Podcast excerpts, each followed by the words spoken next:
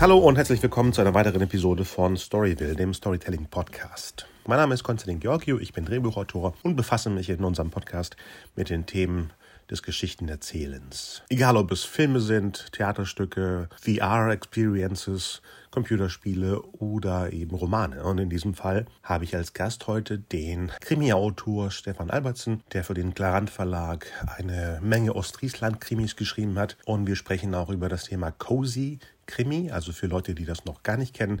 Das sind gemütliche Krimis, die man eben gemütlich im Urlaub lesen kann. Viel Spaß dabei. Ja, schön, dass du bei uns bist. Ich freue mich auch. Genau, stell dich mal kurz vor. Mein Name ist Stefan Albertsen. Ich komme aus Nordfriesland. Ich bin äh, Schriftsteller jetzt, eben halt hauptsächlich in der, in der Funktion ziemlich, äh, ziemlich tätig. Allerdings bin ich hauptberuflich Physiotherapeut. Das haut also. Ach so, jetzt ja, verstehe ja, ich, wenn du ja. sagst, ich musste bis dann und dann arbeiten. Okay. Ja, ganz genau. Also die, die, die Schriftstellerei ist eigentlich die Nebentätigkeit, die ich mir in meiner Freizeit immer so ein bisschen freischaufeln muss. Und äh, da habe ich jetzt zum Glück in den letzten Jahren äh, ein paar Fortschritte gemacht, eben halt zuletzt eben halt jetzt durch den Clarant Verlag, der sich an mich gewandt hat, wodurch ich dann in die glückliche Lage gekommen bin, äh, mich also auf dem Gebiet der Kriminalliteratur auch ein bisschen weiter äh, vorzuarbeiten. Wie kommt das? das sagen, Sind das die Patienten oder wie kommt das? Ah, wenn ich den Patienten das erzähle, dann sind die manchmal sehr aufgeregt. Das sind dann also auch Leute, die sich schwer bewegen können. Die werden dann plötzlich ganz unruhig. Weil? Und sagen, aber, aber das ist jetzt nicht irgendwelche tatsächlichen Sachen, die da passiert sind. Ne? Ich sage, nein, nein, das ist alles erfunden. Und du so noch nicht, aber gleich. Ja, um Gottes Willen, das kann man nun wirklich nicht machen. Aber ich habe schon mal so Scherzes, äh, scherzhalber habe ich schon mal so bei dem einen oder anderen gesagt, wenn der dann so sagte, ah, diese Behandlung tut jetzt irgendwie aber auch ein bisschen weh und ich bin mir nicht so ganz sicher. Wobei das dann auch mehr als Scherz gemeint ist. Wo ich dann immer so sage, ich sage, du, ich habe gerade meine Hände an deinem Hals. Also das ist vielleicht ein bisschen ungünstig, mir das gerade jetzt zu sagen. Ja, könnte ja eine Szene sein, die ich ausprobieren möchte. Ja, natürlich. Aber nein, ich bin hauptberuflich Physiotherapeut. Ich äh, habe zwei erwachsene Töchter. Äh, ich lebe in einem ganz kleinen Örtchen in Nordfriesland eben halt. Äh, alles relativ harmlos. Ich habe allerdings, äh, ja, also. Was soll denn sonst sein? Harmlos. Ja, ja, also, äh, wenn ich so harmlos sage, meine ich natürlich, also es passiert in meinem Umfeld nicht so viel eben halt. Also, es ist eine kleine, beschauliche, ländliche Ecke, die ich hier gefunden habe, wo ich auch aufgewachsen bin. Also, ich war schon immer ein, ein Bewohner des Landes, wenn man so will, eben halt. Ich bin nie irgendwie lange Zeit in der Stadt gewesen oder dergleichen, dass ich da gelebt habe. Ähm, ich habe schon mit 14 angefangen zu schreiben, allerdings lange Zeit eben halt unveröffentlicht. Also ich habe dann mehr so einen kleinen Rahmen für mich geschrieben oder für Leute, die ich eben halt gut kannte, dass die die Geschichten gelesen haben. Aber es wurde nicht irgendwie jetzt äh, mit finanziellen Sachen eben halt honoriert oder so. Das war dann eben halt alles so ein bisschen im privaten Bereich mehr. Mhm. Und ich musste dann auch eine Zeit lang aussteigen, weil dann kam es irgendwann mal zu dem Zeitpunkt, dass man eine Familie gründen wollte und dann auch gründete. Okay. Und dann kam nach der Bundeswehrzeit, nach acht Jahren Bundeswehr, kam dann auch dann mal so das Verlangen, einen Beruf zu erlernen. Ich bin nämlich ungelernt zur Bundeswehr gekommen. Und dann musste ich mich eben halt auf meine Ausbildung als Physiotherapeut auch konzentrieren, die ziemlich umfangreich damals mhm. schon war. Mittlerweile ist das sogar noch um einiges schwerer geworden. Und ähm, da musste das Schreiben dann für ein paar Jahre pausieren. Und da habe ich mich dann ein bisschen mehr aufs Hobby-Schauspielern eben halt konzentriert. Ach, okay. auch 30 Jahre Bühnenerfahrung, also im Amateurbereich natürlich. Ne? Okay. Halt äh, hinter mich gebracht, aber habe dann vor ein paar Jahren eben halt äh, durch einige glückliche Umstände und auch durch die Hilfe einiger lieber Freunde ähm, den Weg dann doch so ein bisschen in diese Semi-Professionalität, möchte ich es mal nennen, äh, vom Schreiben dann eben halt geschafft. Ich habe dann angefangen, äh, ein paar John Sinclair-Romane zu schreiben. Das waren dann so meine größten Erfolge, die ich da zu verbuchen hatte. Und dann musste ich leider wieder so ein bisschen aussetzen. Da kam mir die Corona-Geschichte ein bisschen in die Quere, weil für viele Leute war das ja eigentlich eher so eine Phase, wo es mit der Arbeit weniger wurde. Und bei mir mhm. war es eigentlich so, dass es mit der mhm. Arbeit nicht zugange ging. Also die Leute wollten weiter behandelt werden, eben halt auch nach einer kurzen Phase der Unsicherheit. Und da konnte ich das leider mit dem John Sinclair-Roman nicht ganz so weiterführen, wie ich das wollte. Und jetzt eben halt, letztes Jahr bekam ich dann eben halt Kontakt zum Klarand Verlag. Die wandten sich allerdings an mich über eine Mitarbeiterin. Ach so. Und da wurde dann gesagt, äh, wir hätten da mal eine Idee und vielleicht hättest du Lust, Krimis zu schreiben. Und die Lust war da, so habe ich es dann mal gemacht. Ach so, das ist ja spannend. Das heißt, äh, das war so eine Art äh, Vorgabe oder wie fängt sowas überhaupt an? Was, was gab es vorher? Ich, wir finden es ja spannend in unserer Sendung, wie man ja. so in Geschichtenwelten reinkommt. Es ist so eine Art ähm, Sandkasten mit verschiedenen Modulen, die man bedienen soll oder erzähl mal. Naja, also bei mir ist es eben halt so, das habe ich ja nun auch schon in einigen äh, Interviews in schriftlicher Form habe ich das schon mal weitergegeben, dass ich eigentlich meine, dass meine Wurzeln, wenn ich das mal so sagen darf, meine schriftstellerischen Wurzeln eigentlich im, im ähm, Horrorgenre liegen. Also mhm. da fühle ich mich eigentlich auch am wohlsten, möchte ich fast sagen. da kenne ich mich eigentlich recht gut aus.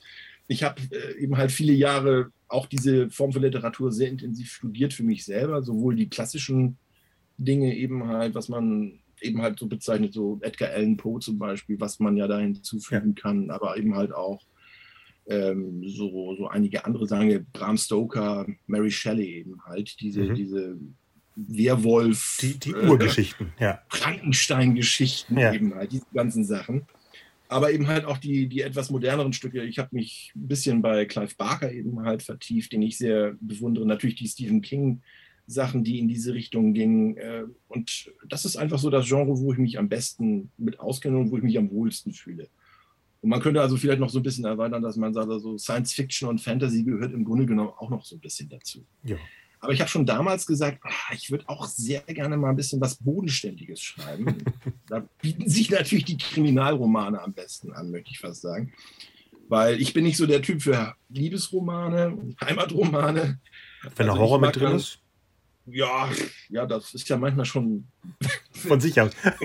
Jetzt hätte ich fast was gesagt. Nein, nein, nein, das darf ich nicht. Nachher kriegt meine Frau das noch mit. Das ist nicht oh. gut. Nein, äh, das ist natürlich nur Spaß. Aber, ähm, aber so Kriminalgeschichten wollte ich eigentlich schon immer, weil auch das Genre gefällt mir. Ich habe als Kind eigentlich, bevor ich irgendwelche Science Fiction gesehen habe, liefen bei uns eigentlich immer diese Kriminalserien in den 70ern und 80ern.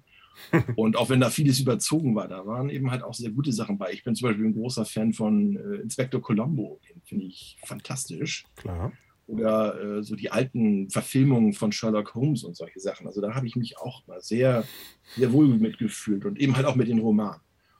Und ähm, ja, wie gesagt, jetzt kam letztes Jahr dann eben halt diese Anfrage über Facebook vom Klaran Verlag von der einen Mitarbeiterin. Und ich war ganz überrascht eben, weil ich dachte, oh Gott, wo haben die das denn jetzt hier? Aber naja, man hinterlässt ja seine Spuren im Internet auch so ein bisschen. Ne? Und dann habe ich mich mit der, äh, mit, äh, mit der Frau Hallenberger eben halt telefonisch unterhalten, mit der Herausgeberin. Und wir haben uns auch gut verstanden. Und ich habe dann ein Konzept entwickelt, das habe ich dann in Form eines etwas längeren Exposés dann eben halt eingereicht und das wurde dann auch prompt abgelehnt. Ähm, was aber okay ist, was okay ist, weil mir ist klar, ich habe da so ein paar ein bisschen sehr düstere Töne angeschlagen dann letztendlich. Und das war jetzt auch nicht irgendwie, dass der Ton dann von der anderen Seite jetzt unversöhnlich war, sondern sagte, ah, das ist nicht so ganz das, was wir haben wollen. Und ich sagte, okay, dann überarbeite ich das nochmal. Ich hatte damit auch schon gerechnet. Und so entwickelte ich dann eben halt das Konzept für die Kripo Norden, mhm. wo ich ja jetzt schon drei Romane äh, fertiggestellt habe. Den vierten habe ich jetzt gerade in der Mache. Und ich hoffe, dass das jetzt auch noch eine Weile weitergeht. Ich habe also gerade vor ein paar Tagen äh, die Vertragsverlängerung unterschrieben und ich denke mir mal, im nächsten Jahr werden wir dann also auch noch ein bisschen was von den Kollegen da aus Norden lesen können. Genau, das sind ja die beiden Groth und Martens, habe ich gesehen. Die genau. erleben verschiedene Abenteuer. Ich habe mit dem verschwundenen Moor angefangen, bin mittendrin, also nichts spoilern gerade. Und ähm, bauen die aufeinander auf oder wenn, wenn jemand jetzt die drei Bücher lesen würde? Gibt es eine Reihenfolge am besten? Am besten so, wie ja, sie rausgekommen doch. sind? Also eigentlich am besten kommt es tatsächlich, wenn man sie in der richtigen Reihenfolge liest. Äh, also wenn man mit Die Leiche am Westerdeich beginnt und dann kommt Tod beim Spökenkicken und dann eben halt verschwunden im Moor. Aber letztendlich sind die Geschichten selbst, also um die es, die, die Hauptgeschichten, um die es hauptsächlich in diesen Stories geht, äh, die kann man unabhängig voneinander lesen. Es wird allerdings so ein kleiner Handlungsrahmen, äh, mhm. so, eine, so, ein kleiner, man nennt das ja Story Arc, eben genau. halt auch im Geschäft. Äh, so ein kleiner Story Arc, der wird also auch noch so ein bisschen im Hintergrund aufgebaut. Erst so ein bisschen zaghaft und aber ich glaube, man kann auch wenn man jetzt zum Beispiel mit dem dritten Band anfängt, man kann eigentlich sehr gut reinschnuppern und reinfinden. Also ich glaube, das funktioniert. Okay. Und da, dann hat man ja eh Bock, wieder in die anderen reinzuspringen, wenn man nicht weiß, dass ja. vielleicht äh, verschwundene Morde ja. der dritte ja. ist. Genau. Die Möglichkeit genau. besteht natürlich. Ne? Das ist ja äh, für, für, für, unsere unnordischen äh, äh Zuhörer, was ist Spiekengucken? Wie kann man das übersetzen? Äh, Spoken. Spokenkiegen, so. Entschuldigung, Spökenkiegen. Jetzt bin ich selbst durcheinander gekommen. Spökenkiegen. Genau. Ja, das, bezieht, das, sind zwei, äh, das sind zwei norddeutsche ähm, Begriffe. Das eine heißt Spöken, das bezieht sich also auf Spukerei, Spuken. Ah, doch. Also etwas okay. Geisterhaftes, ein bisschen Übernatürliches. Okay. Und Kieken, das bezieht, das ist das Sehen. Ja, also, vom Gucken. Ja.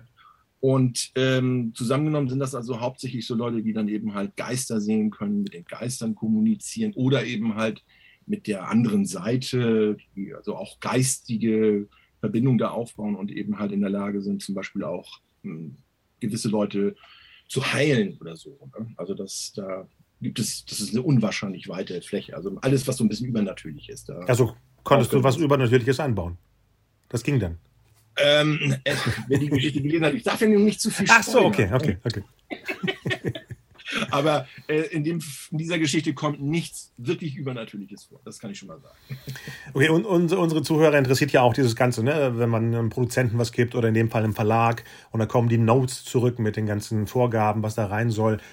Inwiefern hat sich denn das verändert, was als erstes dann abgelehnt wurde? Sind da viele Elemente noch drin? Sind die gleichen Kommissare da? Ist das Dezernat noch da? Was, inwiefern hat sich das komplett verändert? Wie viel Prozent ist noch da? Also nicht, es hat sich nicht wesentlich verändert. Ähm, ich muss natürlich zugeben, weil ich eben halt auch von vornherein gesagt habe, ich habe, äh, was Krimis angeht und natürlich gerade diese Sparte des Ostfriesland-Krimis, da habe ich überhaupt gar keine Erfahrung gehabt zunächst. Ähm, da habe ich auch gesagt, ich, ich begebe mich auch in die Hand der Herausgeber, die mhm. natürlich viel Erfahrung haben. Und dann kam mal, eben hatte ich, die, also ich hatte jetzt die ersten äh, Namensentwicklungen für, für die beiden Hauptfiguren zum Beispiel, also der Axel Groth, der war von Anfang an äh, richtig. Aber ich hatte dann ein paar andere Vornamen für, für den weiblichen Kommissar. Nicht? Und ähm, das eine biss ich eben halt, weil es, das wusste ich aber zu dem Zeitpunkt nicht, da gibt es schon eine Kommissarin, die diesen Vornamen hatte. Deswegen sagte sie, ach, können wir da nicht lieber darauf verzichten? Also es waren keine Befehle oder so, sondern das waren so Anfragen. Es wäre vielleicht besser das. Also es war ein ganz lieber Ton, der da herrschte. Ja klar, davon gehe ich aus. Ja, nee, auf jeden Fall. Und der zweite äh, Name war, den habe ich dann nach meiner Tochter empfunden. Dann dachte ich, gut, dann nenne ich sie eben halt Jessica. Mhm. Und dann sagte hat Frau Hallenberger nochmal so angefragt und sagte, ja, es wäre vielleicht doch ganz nett, so einen friesischen Namen Und dann sagte ich, ja, aber die Kommissarin kommt ja nicht aus. aus Ach so, Friesland. ja, stimmt. Ja, aber, aber vielleicht doch und vielleicht, und letztendlich hat sich das Ganze äh, doch noch als ganz positiv herausgestellt, denn dann hatte ich einen kleinen Twist, den konnte ich einbauen, jetzt im dritten Band. Ich verrate dir nicht welchen. Okay. Weil du willst das ja auch noch lesen. Ja. Und viele andere hoffentlich auch. Genau. Ähm, ja, jetzt wieder so der ganz sanfte Hinweis. Ne? Kauf die Bücher an. Nein, nee, der Hinweis und, ist, lest die Bücher. Und kaufen ist dann mit drin, genau. okay, natürlich. Und äh, das hat sich also letztendlich doch eigentlich als, äh, als ganz gut herausgestellt. Ich habe also was praktisch aus dieser Umgestaltung zu Hilka, habe ich dann eben halt noch was eingebaut in die Geschichte. Das fiel mir dann aber irgendwann mal so ganz spontan ein. Und deswegen kann ich sagen, also zum größten Teil ist es schon meine Idee. Und, und das ist, äh, ja, das, das, dann macht es auch eigentlich am meisten Spaß, wenn also noch relativ viel von einem selbst dabei ist, dass man manchmal Zugeständnisse machen muss. Dass das man auch mal gesagt bekommt, Mensch, pass mal auf, das ist vielleicht jetzt ein bisschen sehr hart, was du da eingebaut hast. Oder äh, das erinnert tatsächlich mehr an das Schreiben eines Horrorschriftstellers als an eine Kriminalgeschichte da muss man dann eben halt auch einfach sagen, ja Mensch, okay, du hast recht. Und so einsichtig muss man dann eben halt auch sein. Aber es Aber macht dann eben halt auch Spaß. Man ent entwickelt ja auch was. Es ne? geht doch um Mord und Totschlag. Ich meine, wie, wie weit ist denn Krimi von Horror eigentlich? Das ist ja das, bei, bei beiden passiert das Gleiche, um eine Handlung voranzutreiben. Ja, also es kommt sicherlich auch ein bisschen darauf an, wie solche Sachen ähm, in der Gesamtatmosphäre ablaufen. Auch, jetzt kommt das äh, magische Wort cozy, ne? Ja, zum Beispiel ja? auch. Also das, wenn ich zum Beispiel jetzt eben halt, ähm, wie soll man sagen, eben halt, wenn ich eben halt diese, dieses Lokalkolorit sehr einbinde, wie, mhm. wie es eben halt in, in der jetzt, ich, ich kann es natürlich immer so ein kleines bisschen besser aus meiner friesischen Heimat, also das ist dann die nordfriesische Heimat, also ich denke mir mal, aber äh, landschaftlich wird sich das nicht viel geben mit Ostfriesland. Deiche, flache Ebenen, Inseln, Meer. Also das hat, Wind, das hat ja. halt sehr viel Gemeinsames. Also wenn man diese, diese Sachen eben halt ein bisschen einbindet, eben halt die entsprechende Atmosphäre schafft letztendlich, dann kann ich mit Sicherheit auch mal über einen Mord berichten und etwas mehr ins Detail gehen. Also dann kann ich sicherlich auch mal beschreiben, wie der Betreffende dann tatsächlich um die Ecke gebracht wird und vielleicht auch mal ein paar Einzelheiten mit einführen, was man vielleicht äh, normalerweise tatsächlich eher in einem harten Thriller erwarten würde. Mhm. Aber man muss ja auch tatsächlich sagen, es, es, wie du schon sagtest, es ist eine Kriminalgeschichte und das, was da abläuft, das ist eben halt ein Verbrechen, das beschrieben wird. Und äh, man muss es ja auch denjenigen, dem Leser, äh, so ein bisschen unterjubeln. Und man soll ja auch den Leser nicht unbedingt mit Samthandschuhen anfassen, sondern man muss klar und deutlich sagen, das ist ein Mord. Da wird jetzt jemand erwürgt, zum Beispiel, oder da wird jemand erschossen. Das steht ja im Ja. Titel. Die ganzen Ja, Titel genau. heißen ja Mord und Totschlag im, in Ostfriesland. Ja. Aber man muss es entsprechend einbauen, sage ich Genau. mal. Also man muss es immer so ein bisschen so nach dem Motto, guck mal hier hin und da passiert der Mord mit der anderen Seite. Das ist so ein bisschen Ablenkung manchmal auch. Ja. Äh, Ich habe ja gesehen, du bist ja auch ein großer Filmfan. ja, Genau. Hast du dir dann schon mal die Geschichten, die du schreibst, auch filmisch vorgestellt? Hast du zum Beispiel für die beiden Hauptkommissare irgendwelche Darsteller im Kopf? Und ich spreche nicht nur von, von aus dem deutschen Bereich, sondern wenn du an die beiden denkst, was siehst du da? also bei dem, äh, bei dem Axel Groth sage ich eigentlich immer, da sehe ich so ein bisschen den äh, Damian Lewis. Ui, aus okay. Band of Brothers. Ja. Ja, also der, der, so ein bisschen diese verschmitzte Ader, aber er kann ja auch sehr trocken rüberkommen. Und bei der Hilka Martens, ja, das wäre, das ist schwer zu sagen. Also da von den etablierten Schauspielerinnen, ich hatte mal irgendwann mal vor einiger Zeit eine, eine junge Schauspielerin gesehen, ich weiß jetzt aber nicht, wie sie heißt. Und ich kann ja auch nicht mehr sagen, wo ich sie gesehen habe. Man sieht ja manchmal so viel dann eben halt im Laufe der Zeit. Das verschwindet dann auch manchmal so ein bisschen. Und das wird immer mehr, ja. Ja, ja, und das, aber so, so ein eben halt etwas burschikoser Typ, ein bisschen äh, eben halt, dem man das Draufgängertum so ein bisschen auch ansehen kann. Ne? Hübsch zwar, aber eher so ein bisschen herb, nenne ich das immer. Genau, T- Tomboy, wie es im Englischen heißt, so, ein- so, so ein Kumpeltyp, ne?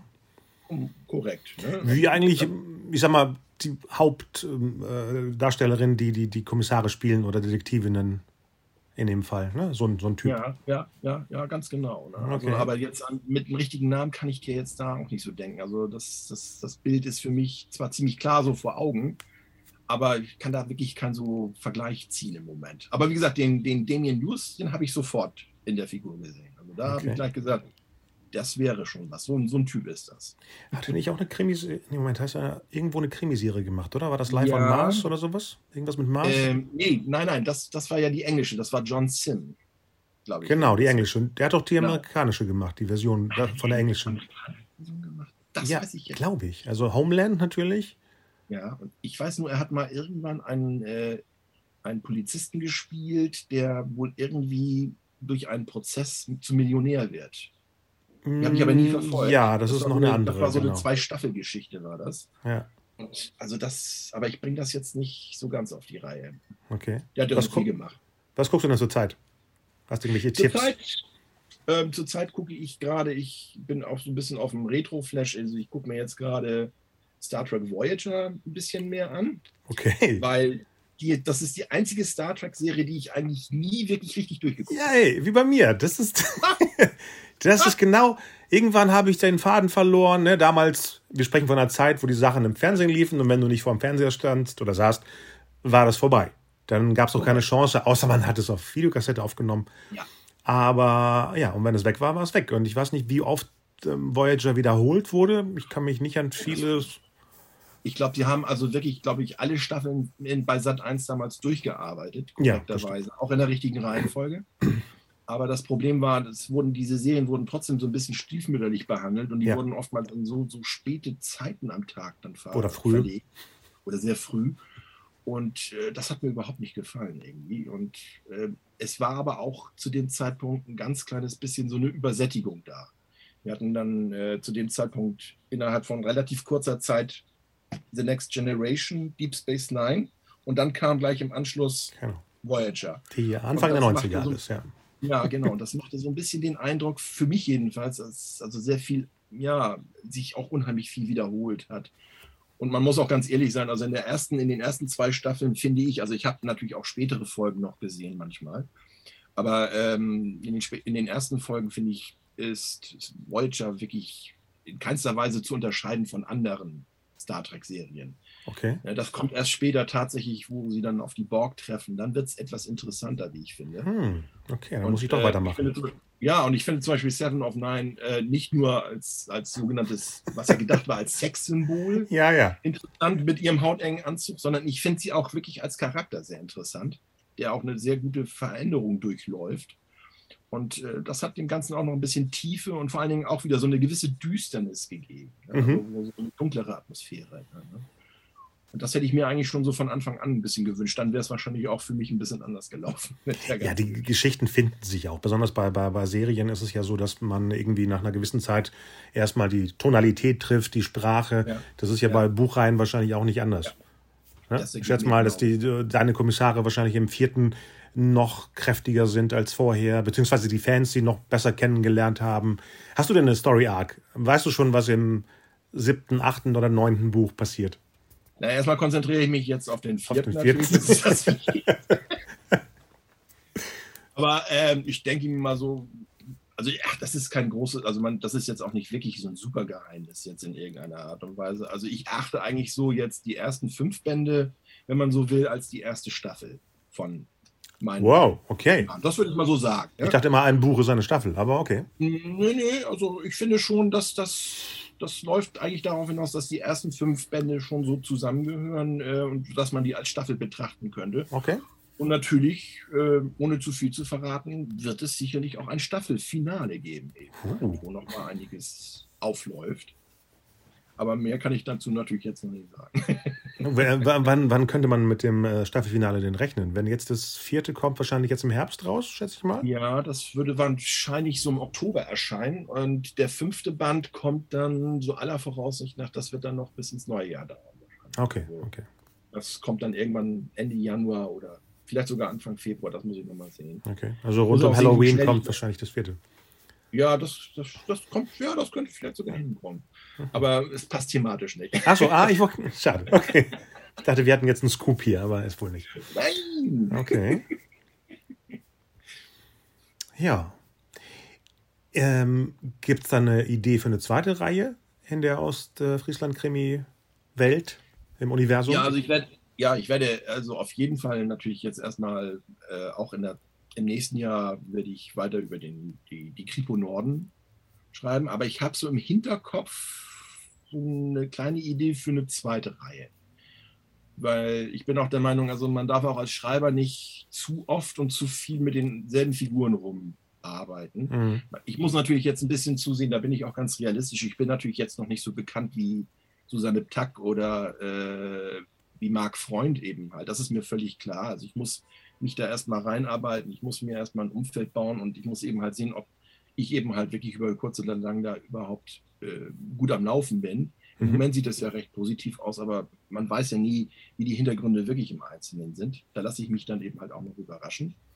Aber ich habe im Hinterkopf trotzdem jetzt eben halt schon mal so überlegt, also wenn ich jetzt praktisch so eine zweite Staffel, was ich gerade angesprochen hatte, wenn ich da bei diesem Vergleich bleiben darf, mit der Staffel eben halt, wenn ich jetzt die zweite Staffel äh, für Kripo Norden durchführe und dann auch beende, dann würde ich eigentlich vorschlagen, dass ich sage, so, ich möchte jetzt noch eine zweite Serie haben, damit ich da so einen Wechsel habe. Dann kann ich sagen, also in dem einen, einmal kommt die Geschichte und, und zwei Monate später kommt dann eben halt von der anderen Serie was. Okay. Dann habe ich auch ein bisschen Abwechslung bei der ganzen Geschichte. Und ich habe da auch schon so ein paar, paar Sachen ausgearbeitet, die, die noch, natürlich noch nicht ganz spruchreif sind, aber mh, hm, das scheint mir auch ganz witzig zu werden. Und, und äh, treffen sich die Welten? Ist es ein bisschen wie bei Marvel? Kann das passieren? Das müsste ich dann natürlich mal mit dem Verlag absprechen, was sie von so einem Crossover halten würden. Da will ich jetzt nicht zu vorgreifen. Aber Aber zum Beispiel, ich weiß, dass die ähm, Susanne Tack zum Beispiel, die hat ja auch mehr als eine Serie ja. laufen. Die hat ja die, äh, die Josephine Brenner hat ja laufen, die hatte diese Spinnengruppe. Mhm. Und äh, das mit der Spinngruppe ist, glaube ich, jetzt zu Ende gegangen, wobei ich zugeben muss, ich habe die Romane noch nicht alle gelesen. Und ähm, ich habe irgendwo dann aber mitbekommen, dass die Spinngruppe praktisch jetzt bei der Josephine Brenner mit aufgehen wird. Also die, die oh. laufen miteinander. Dann okay, eben, dann geht das, das doch. Verstanden habe, ne? Ich hoffe, ich habe das jetzt nicht falsch verstanden irgendwie. Dann hast du eine neue Welt entwickelt, gerade versehentlich. Das, das, das, wär, das, wäre was. Dann kommt sie, ruft sie mich an. Wie kommst du auf die Idee, sowas zu sagen? ne, deswegen immer noch dieser kleine Hinweis. Ich bin mir nicht so ganz sicher, ob ich das jetzt alles so richtig behalten habe. Aber ich glaube, so war das gedacht. Also ganz ausschließen möchte ich das jetzt nicht. Also, dass sich die Sachen verbinden. Das wäre mit Sicherheit machbar. Ähm, das Problem natürlich mit Crossovern ist natürlich immer so ein bisschen, äh, ob es wirklich passt.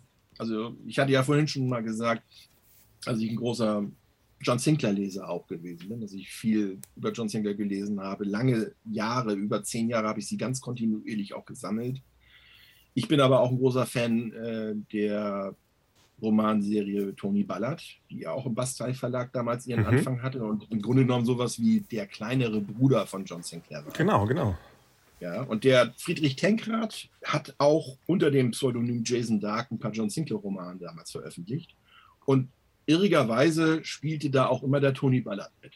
Also es kam mhm. da schon zu Crossovern zwischen diesen beiden Figuren, die sich so in der Ausdruck und in ihrer Darstellung ziemlich ähnlich sind. Das sind beides sehr heldenhafte Männer und die kämpfen gegen die Mächte der Finsternis. Sie haben besondere Waffen, sie haben besondere Mitstreiter. Na klar. Und ich muss sagen, also so die ersten beiden Romane, wo die aufeinandertreffen, ich war ganz gespannt, ich wollte die unbedingt lesen. Die haben mich eher ein bisschen enttäuscht, muss ich sagen. Die waren nicht wirklich schlecht, aber das war nicht so das, was ich wollte. Ne? Und dann kam noch ein dritter Roman, der kam dann zeitlich etwas versetzt, das war ein paar Jahre her. Wir sprechen jetzt auch äh, von einem Zeitraum von mittlerweile 40 Jahren, also die Romane sind schon sehr alt. Und da trafen sie noch ein letztes Mal aufeinander.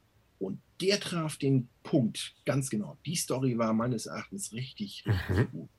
Also es wäre eine schöne Idee, aber vielleicht funktioniert es nicht. Man muss da mal sehen, ob man so einen gemeinsamen Nenner hat. Man möchte ja auch vielleicht, wenn man eine zweite Serie konzipiert, vielleicht einen etwas anderen, äh, anderen Ton anschlagen. Vielleicht ein bisschen humoriger sogar. Ach so, ja, ja. Noch ein bisschen düsterer. Also, das weiß ich auch noch nicht so. Ja, obwohl, ich meine, Marvel macht das ja auch, dass die Reihen untereinander ja nicht unbedingt den gleichen Ton treffen und dann gibt es immer ein Abenteuer, wo trotzdem die Figuren ähm, aufeinandertreffen. Ja, aber das liegt ja wahrscheinlich auch eher daran, dass sich diese ganzen äh, Autoren und, und die Schaffenden eben halt, die diese Serien dann da konzipieren, äh, die müssen sich auch unheimlich miteinander absprechen. Da, da gibt es ja auch Koordinatoren, denke ich mir mal, in den Verlagshäusern. Ja. Bei den, ne, yeah. Kevin Feige zum Beispiel ist ja, ja auch ein, der in, bei den Filmen zumindest die Zügel in der Hand ja. hält. Und damals bei, den, bei, den, bei der Verlagsreihe eben halt mit den ganzen Crossovern, die ja teilweise auch sehr klein waren, da lief ja manchmal bloß Spider-Man bei Turm, also Genau, genau, genau.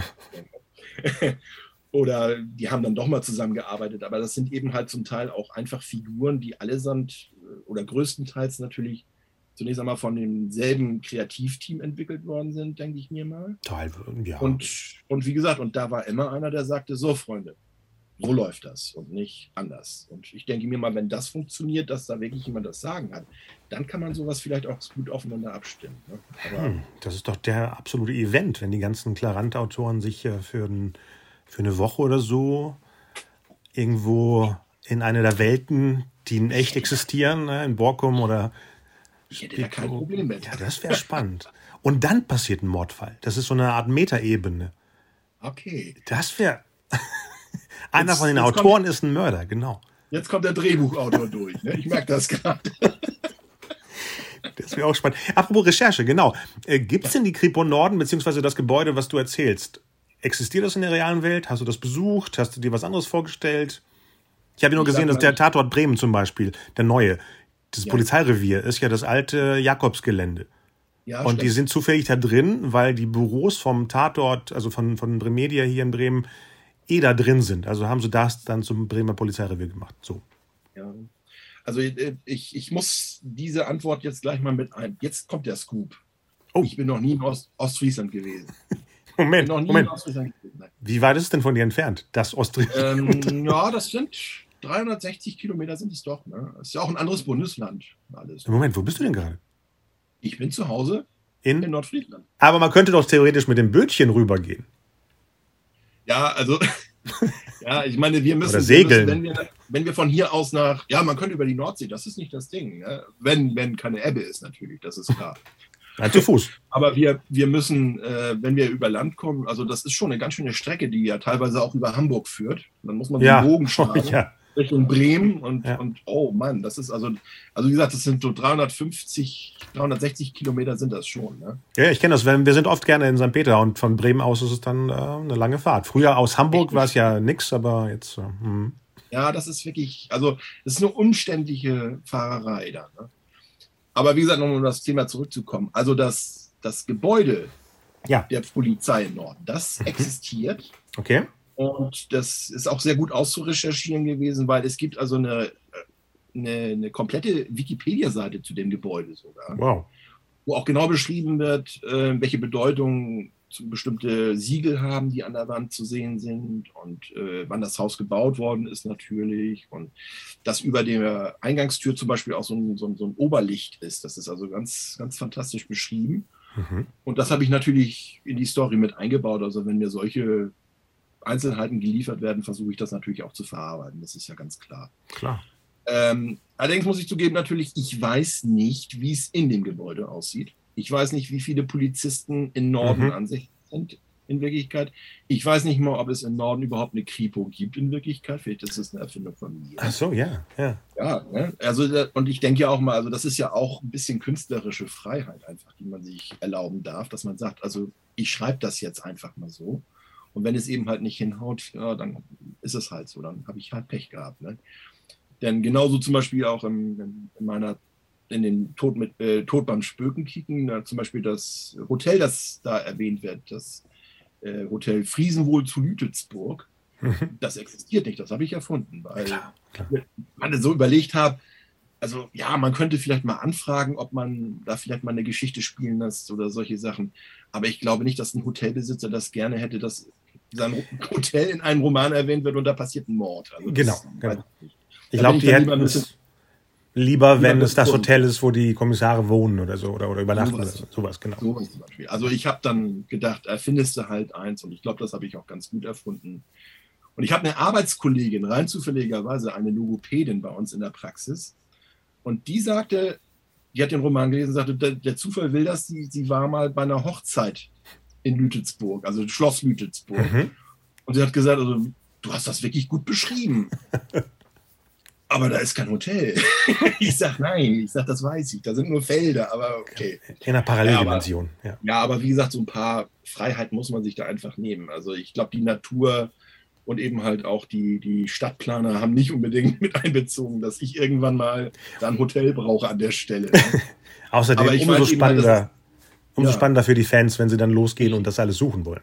Genau. Ganz genau, ja. Genau. Aber ich bin, ich weiß natürlich, dass es viele Autoren, gerade die diese lokalen Kriminalgeschichten schreiben, die sich also tatsächlich auf echte Gebäude und sogar auf einige echte Personen beziehen. Das Ui. haben die wahrscheinlich vorher mit denen klar gemacht. Hm, hoffe ich mal. Aber das machen sie tatsächlich. Ne? Ich glaube auch der, der, der, der Herr Wolf hier, der Klaus-Peter Wolf, der die äh, Ann-Kathrin Klasen erfunden hat. Also ich glaube, also der, der sagt, also die Leute, die so in dem Café da arbeiten und Mhm. so die Bedienung und so, das sind wirkliche Figuren, die es, also wirkliche Menschen, nicht Figuren, wirkliche Menschen, die, Ja. die also auch ihr Einverständnis gegeben haben, dass sie dann da erwähnt werden. Finde ich auch toll. Aber Ja, ja, man ist da ich ja noch nie da war, habe ich da keine Bekannten. Ne? Das ist noch nicht, noch nicht, genau.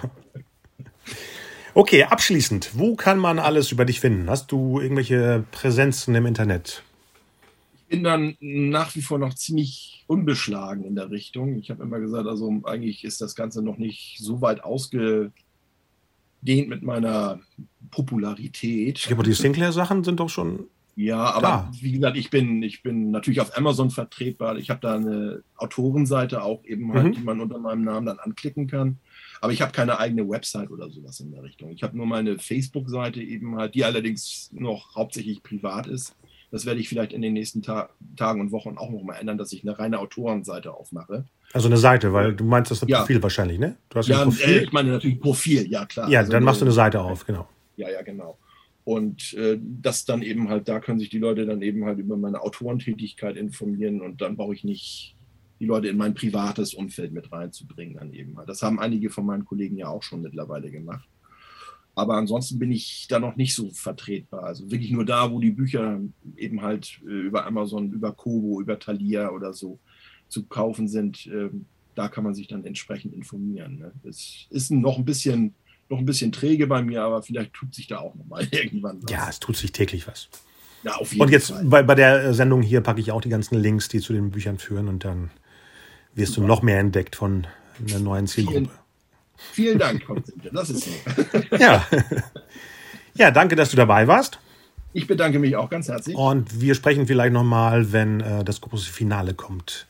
Ja. Das fünfte Buch. Und äh, dann versuchen wir mal, irgendwelche Fans reinzuholen, die dann erzählen, ob das wirklich ein Event war. Okay, freut, freut mich. Also das wäre eine schöne Sache. Freut mich auf jeden Fall. Alles klar. Schönen Abend noch. Danke gleichfalls. Und bis und ganz bald. Auf jeden Fall. Ne? Ja. Und viel Spaß noch weiter beim alten Filme gucken und solche Sachen. Natürlich. Ciao. Ciao. Das war der Talk mit Stefan Albertsen. Alles weitere findet ihr in den Links von der Episode.